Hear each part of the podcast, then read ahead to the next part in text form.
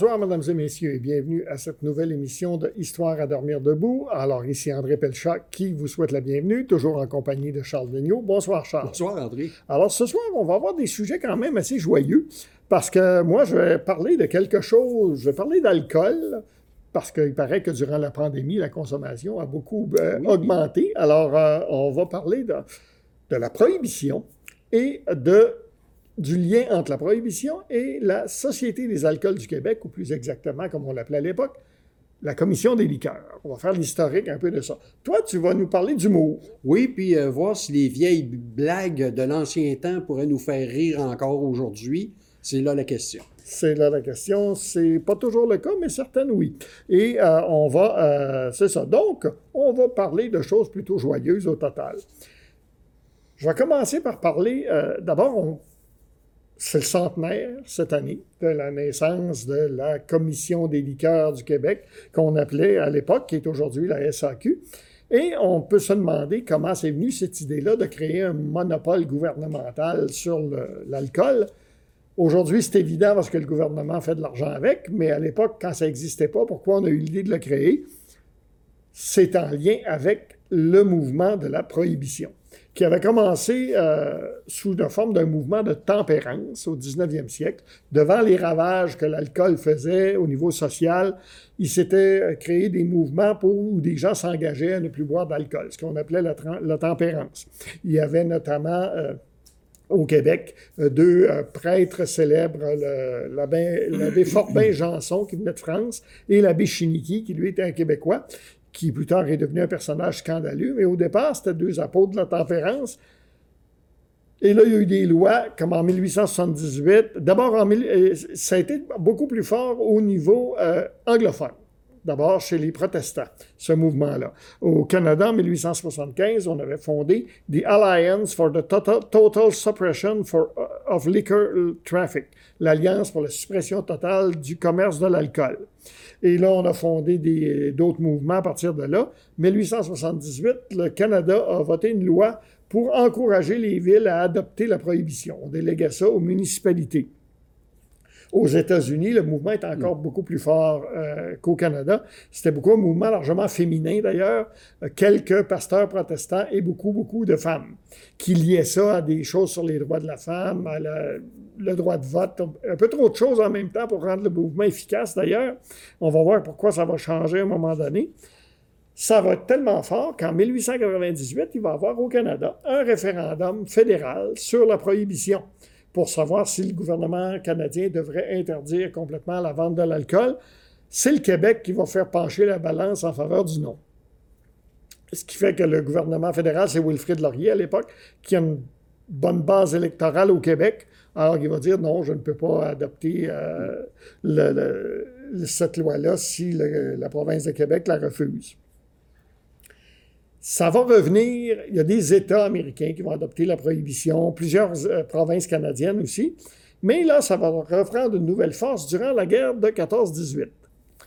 Le mouvement pour la prohibition aux États-Unis va euh, en faire une affaire patriotique. On a dit, on ne veut pas que nos soldats soient affaiblis ou rendus, euh, qu'aient leur faculté affaiblie par l'alcool.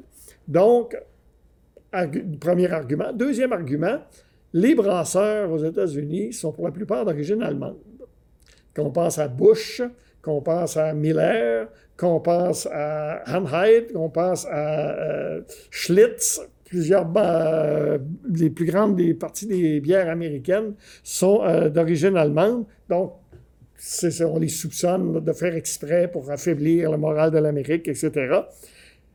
Et là, le, vent va changer de bord. Et en 1917, le 17 décembre, 18e amendement à la Constitution des États-Unis interdit la production, la vente ou le transport de boissons alcoolisées, mais également l'importation vers les États-Unis ou l'exportation en provenance des États-Unis et de tous les territoires sous leur juridiction à des fins de consommation de l'alcool. Ça va être ratifié finalement le 16 janvier 1919 et va entrer en application un an plus tard, soit le 16 janvier 1920. Alors, euh, on a le droit de boire de l'alcool, mais c'est à peu près impossible d'en obtenir en suivant les règlements de, de la loi. Si je ne me, trompe pas, il avait appelé ça The Great Experiment. Hein, la, grande, expérience. Oui, The Great Experiment. Et ensuite, deux, il y a seulement deux États qui vont rejeter la prohibition, le Connecticut et le Rhode Island. On va voter aussi ce qu'on va appeler la loi Volstead en 1919, qui va élargir l'interdiction de production, de distribution et de vente d'alcool aux restaurants et aux bars. Donc, on ne peut plus prendre un verre au restaurant ni au bar. Et bien sûr, comme on sait, ça va être le début de la euh, la contrebande d'alcool vers les États-Unis va devenir une industrie euh, majeure. Ça va être aussi euh, le. D'autant plus qu'on n'a pas le personnel pour faire appliquer la loi. les agents du, prohibition, de prohibition, par exemple, en tout, juste pour l'État de New York au complet, il y a deux, ils sont 200. C'est absolument insuffisant. Et il y a des bars clandestins qui se créent, etc. Au Canada, on suit le mouvement. 1916, l'Ontario, la Nouvelle-Écosse, l'Alberta et le Manitoba vont adopter la prohibition. Euh, en 1917, la Nouvelle-Écosse, le Nouveau-Brunswick, la Colombie-Britannique vont aussi adopter la prohibition. En 1918, le Québec va adopter une loi sur la prohibition totale, mais on va la soumettre à un référendum. Ça va être rejeté à une majorité écrasante en 1919. Mais là, il y a une pression qui se fait sur le Québec par les autres provinces, par les États américains. On est tout seul à permettre la, euh, la vente d'alcool. Alors, il faut faire quelque chose. Alors, le gouvernement Tachereau va essayer de trouver une solution mitoyenne. Il va, en 1921, fonder la Commission des liqueurs, le 1er mai 1921, qui va réorganiser le commerce de la boisson, qui jusqu'alors est entre les mains des épiciers.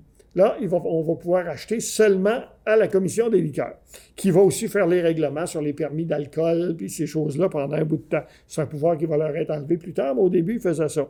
Euh, en Colombie-Britannique, ils ont fait la même chose à peu près en même temps. D'ailleurs, euh, eux autres aussi, ils ont eu un référendum en 1920 qui a aboli la prohibition et ils ont créé l'équivalent de la commission des liqueurs euh, du Québec. Et c'est là qu'on voit l'influence de la prohibition américaine dans les chiffres de vente de la Commission des liqueurs du Québec. Les revenus de la Commission du Québec en 1921-1922 sont de 4 millions, un peu plus de 4 millions de dollars. En 1929-30, on est monté à 20 millions. Hmm. C'est euh, c'est pas tout au Québec qu'on vivait tout ça, qui, qui, a eu surtout une augmentation comme ça. Et ce qui est significatif, en 1933, quand la prohibition va être abolie, la vente va tomber à 5 millions. Donc, euh, le chiffre de vente va tomber à 5 millions. Donc, une grande partie de ce qui était vendu par la Commission des liqueurs du Québec, en fait, s'en allait aux États-Unis. Il y a quelques épaves qui dorment au fond des lacs du Québec qui ont connu euh, euh, certaines fonctions à l'époque. C'est ça. D'autant plus que le, gouvernement, dans les neuf premières années, donc les années 20, retirait 6 millions de dollars par an hmm. de la commission des liqueurs, ce qui à l'époque était énorme. Et euh, les débits de, de boissons, eux autres avaient versé seulement 829 000 dollars en taxes. Donc, c'était, hmm. on n'est pas à la même échelle euh, du tout.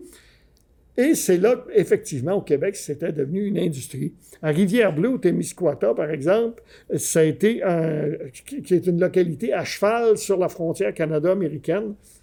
Ça passait là-bas. D'ailleurs, c'est là-bas qu'à un moment donné, euh, euh, un trafiquant s'est fait arrêter et le grand chef des trafiquants de la région a pris d'assaut un poste de douane américain, ce qui a causé un incident oh. diplomatique assez majeur. La Nouvelle-Écosse a connu un boom de construction maritime. Et c'était des bateaux conçus pour les contrebandiers.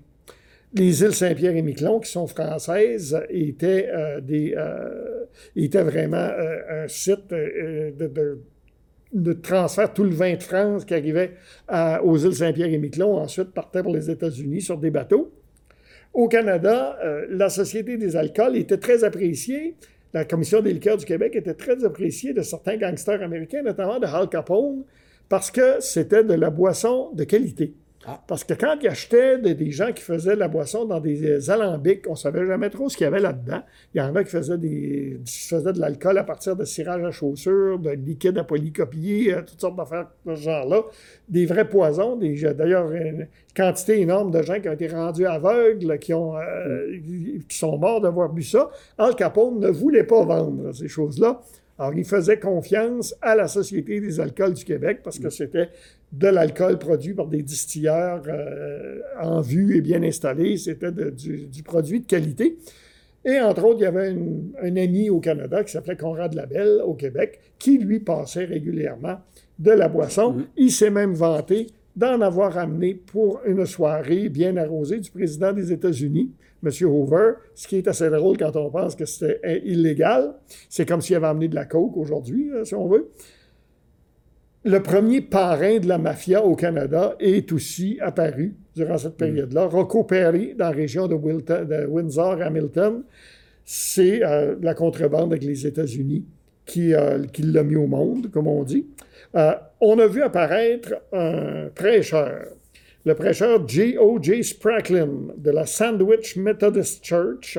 Alors lui est autorisé par le gouvernement canadien à mener une croisade contre l'alcool. Il va employer des méthodes extrêmement brutales, va finir par se faire tirer dessus.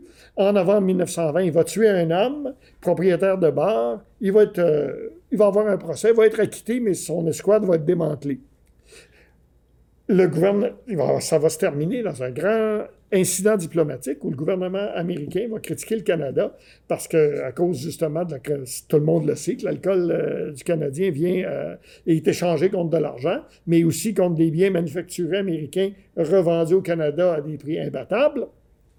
Le ministre canadien des douanes, Jacques Bureau, est un alcoolique lui-même qui s'approvisionne en contrebande. Il va nommer Gia Bisaillon comme officier de prévention à Montréal, J.A. Bisaillon est un bootlegger et un escroc connu. On va découvrir une fortune que Bisaillon fait, des preuves que Bisaillon fait une fortune, et euh, on va finir par arrêter, de, le, ministre va être obligé de démissionner, ça va être un grand scandale. Euh, les services des douanes et la GRC en Colombie-Britannique et au Québec sont en rivalité en plus, donc collaborent pas toujours entre eux autres. En 1924, la police de la Commission des liqueurs, parce qu'il y avait leur propre police à l'époque, arrête un bateau de contrebande dirigé par un certain capitaine Tremblay. On va prouver que c'est M. Bisaillon qui est là-dedans. Il va être néanmoins acquitté. Bureau, le ministre est protégé par Ernest Lapointe, mais euh, Mackenzie King leur doit son élection comme chef du parti. Mais là, le ministre des Finances menace de démissionner. Et euh, aux élections de 1925, euh, Lapointe, euh, King va forcer Ernest Lapointe, son lieutenant québécois, à, à, forcer Bureau à se retirer. On va le nommer sénateur. Ah bon. Hein? Et ça, toute l'affaire va être rendue publique en 1926. le Bureau de la, de la prohibition aux États-Unis recense 11 700 empoisonnements dus à de l'alcool frelaté depuis l'entrée en vigueur de la loi. Euh, le, journal American de New York évalue à 1550 le nombre de citoyens tués par la police de la prohibition.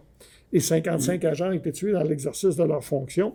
Alors finalement, on sait que ça va, ça va faire tourner le vent. Et en 1933, lorsque euh, Roosevelt, euh, Franklin Delano Roosevelt, va être élu, un de ses premiers gestes, ça va être de faire abolir la loi de la prohibition et ça va, qui va être euh, par le 21e amendement.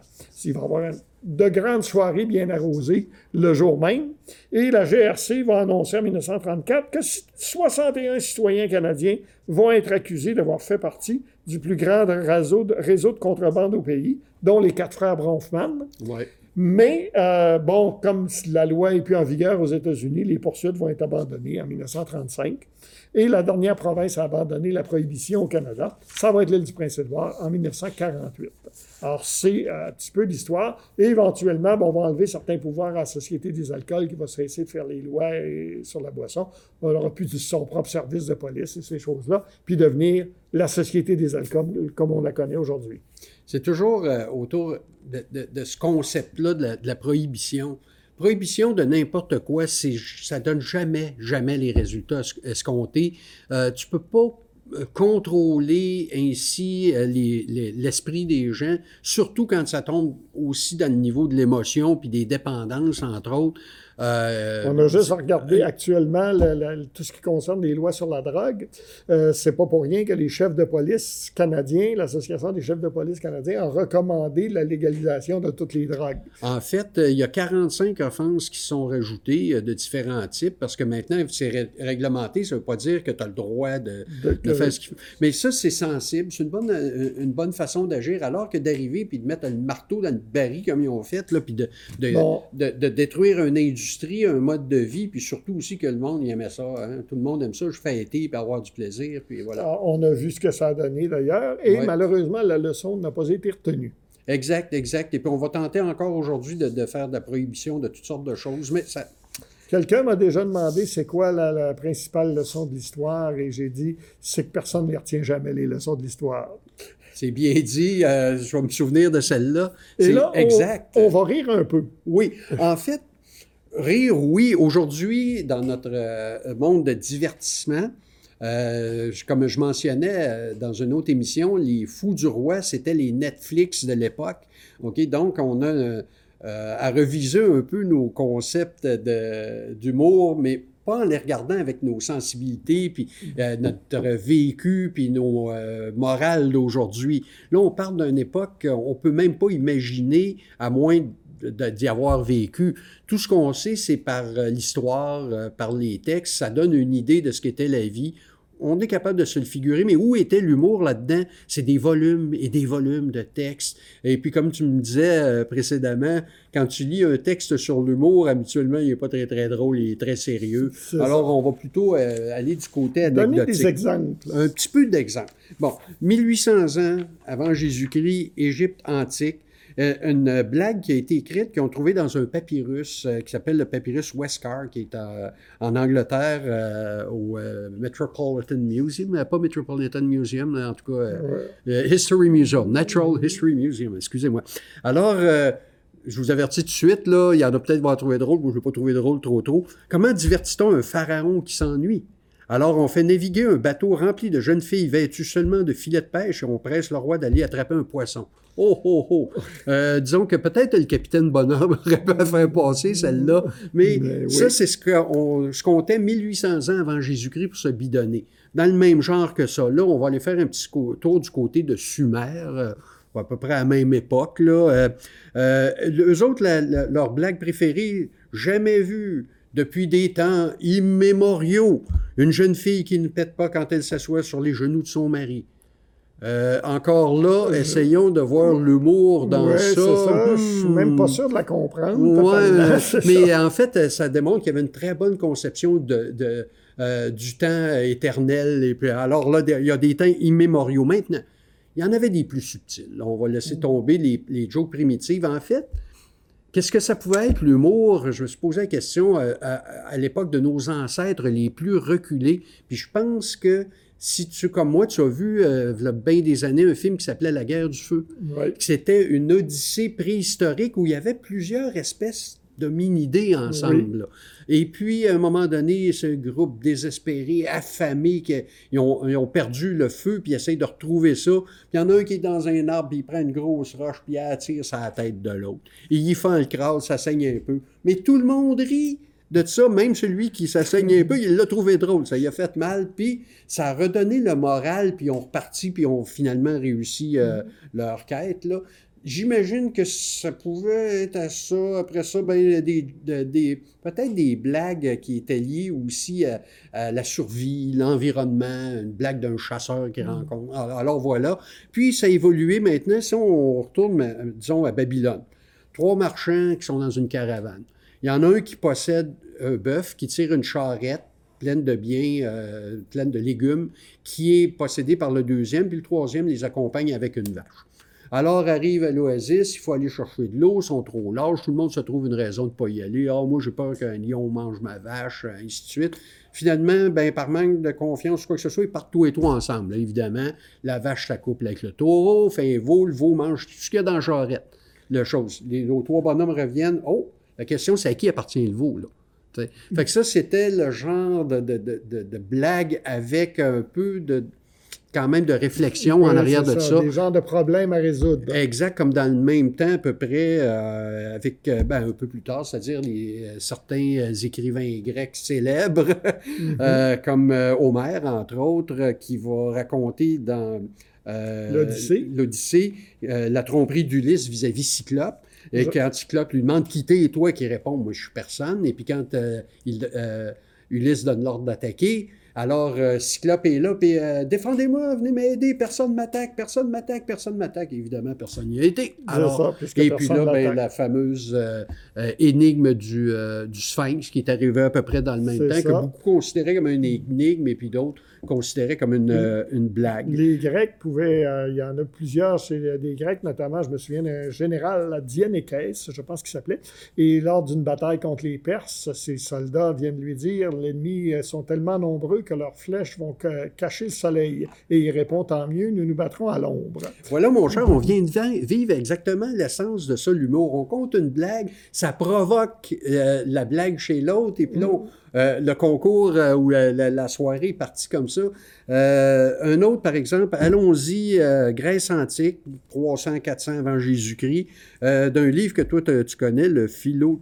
Gélos, qui est un manuel euh, sur l'humour euh, qui a été écrit euh, belle lurette. Un paysan veut enseigner à son âge, à, ne pas, à son âne, à ne pas manger parce que ça coûte cher. Alors, quelle meilleure façon que d'y couper Évidemment, le pauvre animal meurt, l'âne est mort, et puis là, notre, euh, notre euh, paysan se lamente. Oh, quelle perte, quelle perte, c'est épouvantable. Juste au moment où il commençait à, à ne plus manger. Fait ben, que là, ça va chercher le. Ça, c'est un gag que j'ai entendu raconter quand j'étais petit euh, très souvent. Euh, ma mère le, le contait. Ouais. C'est-à-dire que c'est un gag qui a traversé Les- plusieurs les milliers d'années, euh, les millénaires même. Ah oui. Euh, un autre, euh, les Romains, ce coup-là, OK? Euh, 63, 60 avant Jésus-Christ, quelque chose de même. Euh, César euh, Auguste, qui visite euh, son empire, dans la foule, il aperçoit un type qui ressemble, mais comme deux gouttes d'eau. Euh, curieux, il va se renseigner, il dit Euh, Est-ce que ta mère aurait pas déjà travaillé, par exemple, au palais impérial à Rome Lui, il répond Non, mais mon père travaillait là. Alors là, ça nous laisse réfléchir un petit peu. Il y avait l'empereur euh, Vespasien qui, était, euh, qui avait aussi beaucoup d'humour, entre autres, euh, alors qu'il commençait à être vieux. Souvent, à l'époque, les empereurs, lorsqu'ils mouraient, ils étaient divinisés après leur mort. On en faisait un dieu. Alors, euh, à un moment donné, il ne se sentait pas très bien et il dit à son médecin Je sens que je deviens Dieu. Ah, et voilà, c'est l'annonce. Je vais en, en finir avec une coupe rapidement parce que ce- ce- celle-là, je l'apprécie beaucoup. Euh, Artémius de Tralles, un mathématicien byzantin, 5e siècle, 6e siècle, euh, assez génial, merci. Euh, c'est d'ailleurs euh, l'architecte de la Hagia Sophia euh, qui est la, la- la merveille euh, qu'on voit à Istanbul. Euh, et puis, euh, euh, celui-là, il y a eu une chicane avec un avocat. Hum, comme c'est euh, étonnant. Dénommé Zéno. Puis, euh, disait euh, Mon. T'as mis ton balcon euh, devant ma vue et puis euh, je te traîne en cours, puis évidemment, il a perdu. Qu'est-ce qu'il a fait à ce moment-là? Il a, des- il a planifié sa vengeance, puis a utilisé des mécanismes hydrauliques placés en secret sous la maison de l'avocat, ainsi que des miroirs sphériques euh, euh, qui reproduisaient la tempête. Et puis là, il a reconstruit un tremblement de terre, puis il a fait déménager le gars. Euh, en tout cas, celle-là est très bonne. Puis ça m'a rappelé un autre du même genre, mais elle est à l'époque de la Renaissance, où le- un architecte avait euh, euh, dit au Dog de Venise qu'il pouvait construire la plus grande salle euh, autoportante, c'est-à-dire qu'il n'y a pas de colonne au milieu, le plafond se supporte. Et puis le roi, euh, pas le roi, le dog est emballé par ça.